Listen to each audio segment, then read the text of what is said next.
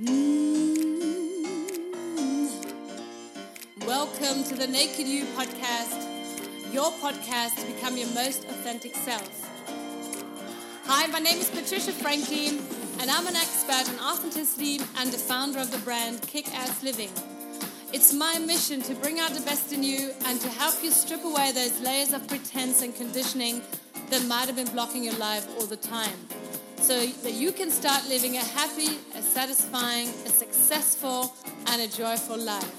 So stay tuned and let's do this! Woo!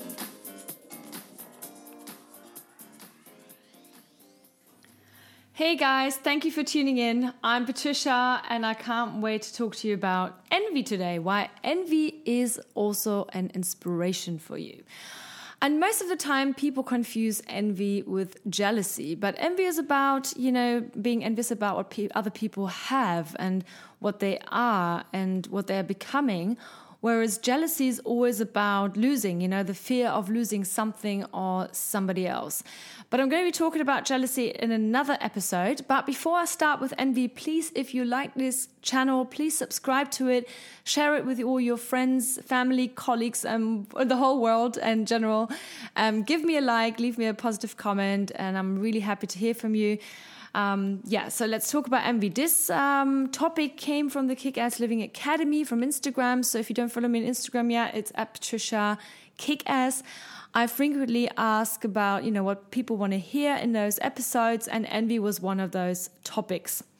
So, eh, what is envy really? It's like, you know, you, I'm sure you've had a feeling or you've had a situation where you're looking, for instance, you were logging onto social media and you were feeling envious about somebody's latest holidays or career steps or love life or money or wealth or any anything else.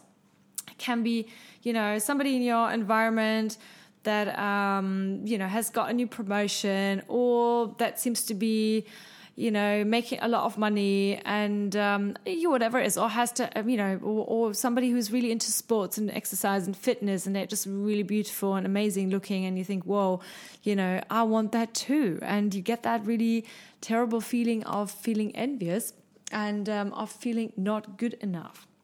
And so I want to talk to the, talk to you about this today a little bit and give you a few steps how you can actually overcome this.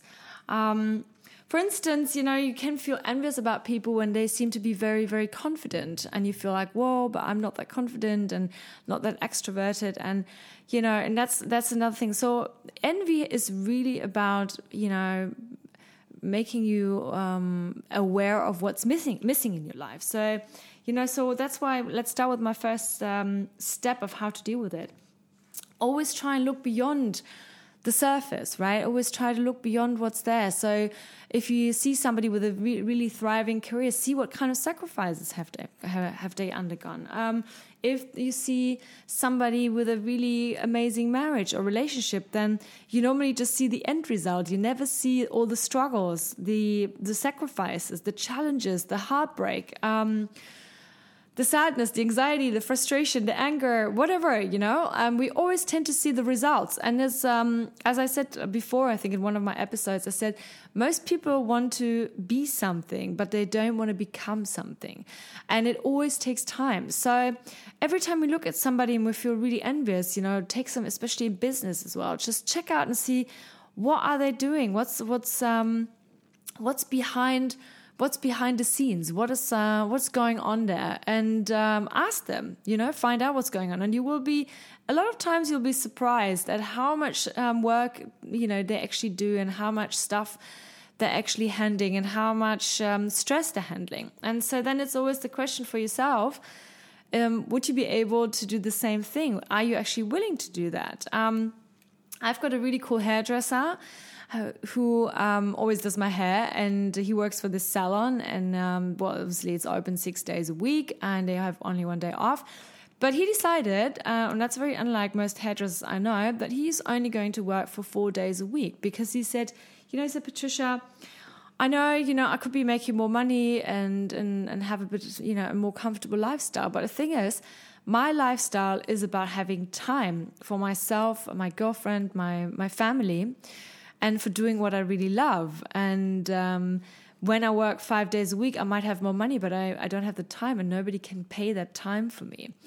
And I find this, this really, really inspiring how he decided to do that. He said, Well, I'm not envious about somebody who's driving a bigger car or has a car or um, has a bigger apartment because I have three days a week to myself. And for instance, he says he bought himself an e piano this year and he won't be able to do a holiday. He won't be able to go on holiday this year because obviously, you know, financially it's all a bit um, tight. But he says, you know, I prefer that I have these three days to myself. I can, you know, learn to play the piano. I have time pl- uh, playing the piano. I have time for all my people around me, and that's my personal luxury. So why should I be envious of other people?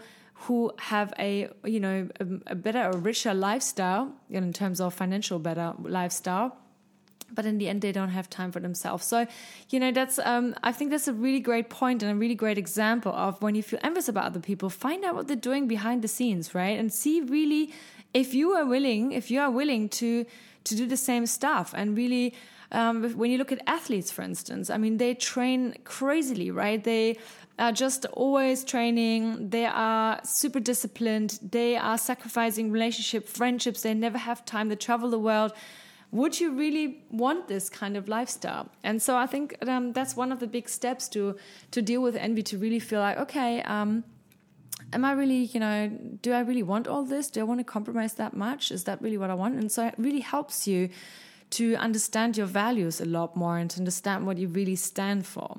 And it gives you a chance to see, okay, maybe you're already in, on the right track and it's just, it's just something that you seem, you, you, think you're supposed to be wanting, so wanting because in our society it's all about status, status. So it's all about, you know, having a big car or a great career or perfect marriage or um, perfect children, the perfect house, perfect health, you know, whatever. I think I've seen this program the other day where they were talking about women, and I love that it was this. Uh, this guy was just saying, "Yeah, women these days, you know, they have it all. You know, they they have it all, but they also must have it all. So they need to be perfect career women." They must have their children um, at the right time. It can't be too late, not too early. It has to be exactly the right number and the right, right amount of children. They need to be perfect mothers. They need to be perfect um, housekeepers. They need to be perfect wives. They need to be a perfect lover. They need to look um, like they're 25, even though they're 40.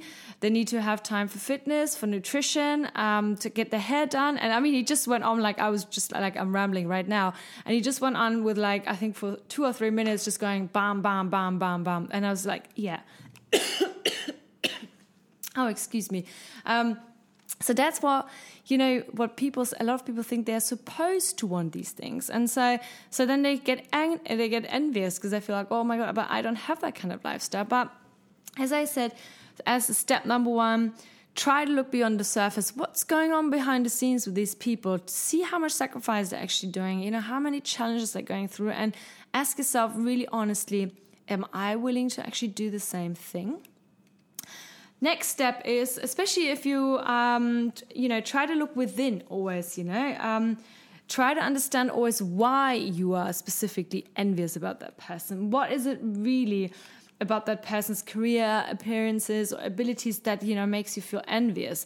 Because when we feel envy it always means that there's something inside of us that hasn't been looked after and that hasn't been cared for. So it's like the the little inner child we feel that kind of feels like that's feel that feels left out. So maybe if you look at people who are really extroverted and confident, then maybe you feel or you realize that that's something you want to be as well that you want to be more loving towards yourself you want to be more nurturing towards yourself. And then you realize it's not about copying the other person really and in their extroverted ways. It's really about nurturing yourself and loving yourself. So envy always gives us a chance. It always gives us a chance to see what is inside of us that's feeling kind of what's the void inside of us that needs to be filled? Um, so it really take some time to focus on this um, and on the things that really make you feel good. So um, really really important step. Um, next step is own up to your feelings. Um, we're taught in this society and especially you know from our from our parents and, and, and school and whatnot we always told that bad, you know, bad feelings are bad, right? So because nobody likes to feel uncomfortable feelings like sadness, anger, frustration, depression, um, whatever, envy, jealousy. but it's really important what we do then instead of actually owning up to them and really like letting them out we're actually press you know pushing them under so it's like i always love that um, metaphor i use it's like you have this um, beach ball that you take to the beach, you know, this like blow up um, ball that you go and you go to the water, you go to the sea, and you try to, you know, to to suppress it under the water. And what happens? It comes with a full force up and it jumps up. It's really funny to watch um, young children play with it. I'm sure you've you've played with this as yourself. You know, it was like try to take a balloon and put it underneath the water, and it just you know will come like a rocket up. So. Um, and that's what happens. It's the same thing that happens to us when we don't deal with our negative feelings, right? So the more we suppress them, the more they're gonna, you know, burst and explode at some point, and they come out, you know, come with a vicious um, revenge at us. So it's really important as soon as we feel that that we just, you know, take some minutes, um, sit down, take a look, focus on our breathing, and just say, okay.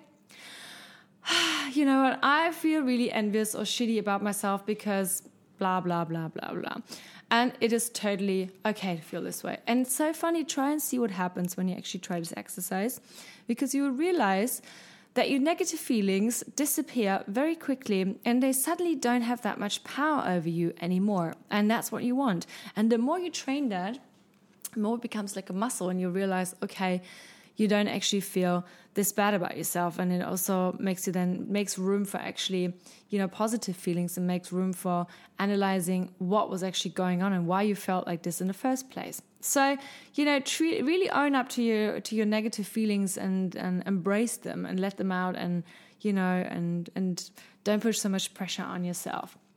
Um, next step very obvious obviously sometimes when we feel really envious about other people and we are really like struggling with ourselves, it's time to unplug, you know, to just unplug from social media, do a mind detox challenge or something just to take some time off the internet, um, take time off people, you know, who seem to have it all, and just really focus on yourself and see, okay, what are my needs? Why are my needs not met? And what do I have to do in order to satisfy them? And what is going on with myself? And be really honest and don't be scared of the answers. There might be a lot of things, but just try to find the first three that you feel really unhappy and unsatisfied with. So maybe you are always envious about all those um, fitness or fitfluencers, or they call it fit, fit people on Instagram, um, then maybe you'll see, okay, what is it really? Is it because you don't accept yourself, you don't love yourself? Or is it because you feel, you know, I really would love to be a bit more healthy and I'd love to be more, um, I'd love to be better at exercising. I'd love to have a better nutrition. I'd love to have, um, yeah, just be more healthy in general then that's obviously a good step then to initiate and say, okay, I'm going to become more healthier and just, you know, set an intention and do that. So, or if you think, oh my God, um, I really want a better career, then ask yourself, is what you're doing right now the right thing? Are you, is, what are your values really in that area? Are you fulfilling them? Do you need more time for yourself or are you actually, do you feel stuck? Then what's the, what are the, what are the ways that you can actually do something else for yourself? So always try, um, and find ways for you. But then it's always time to take some time off social media so you can actually just focus on yourself and not be distracted. You know, as soon as you're on the right path or track, and then you're back on my social media and you feel back like you're sucked and sucked back into the envy game. Um, also understand like um, that you are valuable, right? Understand that you are valuable because most of the time when we feel envious, it feels like we're not good enough. We always feel like the other person is better than us. And that's a really big thing to to practice. To practice that you're valuable, and also that will be my next step. They, the two of them um, actually go hand in hand. Is to be more grat- you know, grateful. To practice gratitude. So whenever, and this is something that came to me very very late in life, really, and um, and it took me a while to to grasp that concept and to really work on it and to implement it in my daily life. But it's changed my life forever because it you know it's just the simple things when you become aware of them that they make you grateful. That i don't know you can have a cup of tea in the morning that you are healthy that you wake up without any pain that you have fresh air to breathe when you go outside um, that you have nice i don't know things in your apartment or whatever it is that you feel grateful about. But there's so many things that we can be grateful about. And the more we train this the more we focus on the good stuff in our life. And the less we feel envious about other people and less we start comparing ourselves. And then and then we also feel more valuable because we already are perfect the way we are. Yeah, so that's that's really important, and um, practicing gratitude also helps you to understand and, and to shift all the negative impact that envy you know feels. And you stop comparing yourself to others. And when you stop comparing yourself to others then you are on the right track for happiness. Because what kills happiness authenticity our well-being is always when we compare ourselves. And we always look at these people in in awe and we never see the struggles the sacrifices the challenges the frustration all the stuff the hardship the heartache whatever. We never see that and the more grateful we, become for our own lives, the more we are able to focus, as I said, on the good stuff. And so we are a lot more peaceful. And then we can actually see and read between the lines. And then we can see what other people are going through. And we can see, wow, there's so much struggle behind this. And would I actually be willing to put up with this? If you say, yes, I would, well, then go for it, you know, just do it. But if you, so a lot of times you realize that you think, well, actually I'm quite happy where I am right now. So more gratitude, more gratefulness. So this is um, a really important uh, point. And what all of this, when you when you combine all these steps together, it will lead to um, inspiration that envy suddenly becomes an inspiration for you rather than a negative feeling. So instead of feeling envious about somebody's achievements you will feel inspired and you'll go wow you know i'm so wow i'm so inspired by this woman or this uh, this man or whoever this person who's achieved all these things you know? Uh, it's so incredible. And it always you know makes it will make you understand more and more that you are as valuable as every as anybody else in this world because we are all valuable and we're all loved. Um, we all have a right to be here. Um, then it, in in return, as I said, it will make your life a lot more joyful and a lot happier and a lot more relaxed. So try these really try these um, these steps whenever you feel envy, and also also see whenever you feel uh, envious that this is a um, inspiration and it is also um, a signpost for you to change something in your own life that is always like an indicator that tells you, whoa, there's some kind of need inside of me that hasn't been met yet. What is it? And really take that time out. And you will see, you know, with some practice, some discipline, um, you will get there and you will start feeling less envious about others, but more inspired. And so more inspired about your own life and hence and, and therefore more happy and joyful. Well, I hope this episode helps you. If you have any questions, write to me uh, on Instagram at Patricia Kickass. I'm really excited to hear from you. I wish you a beautiful day and let's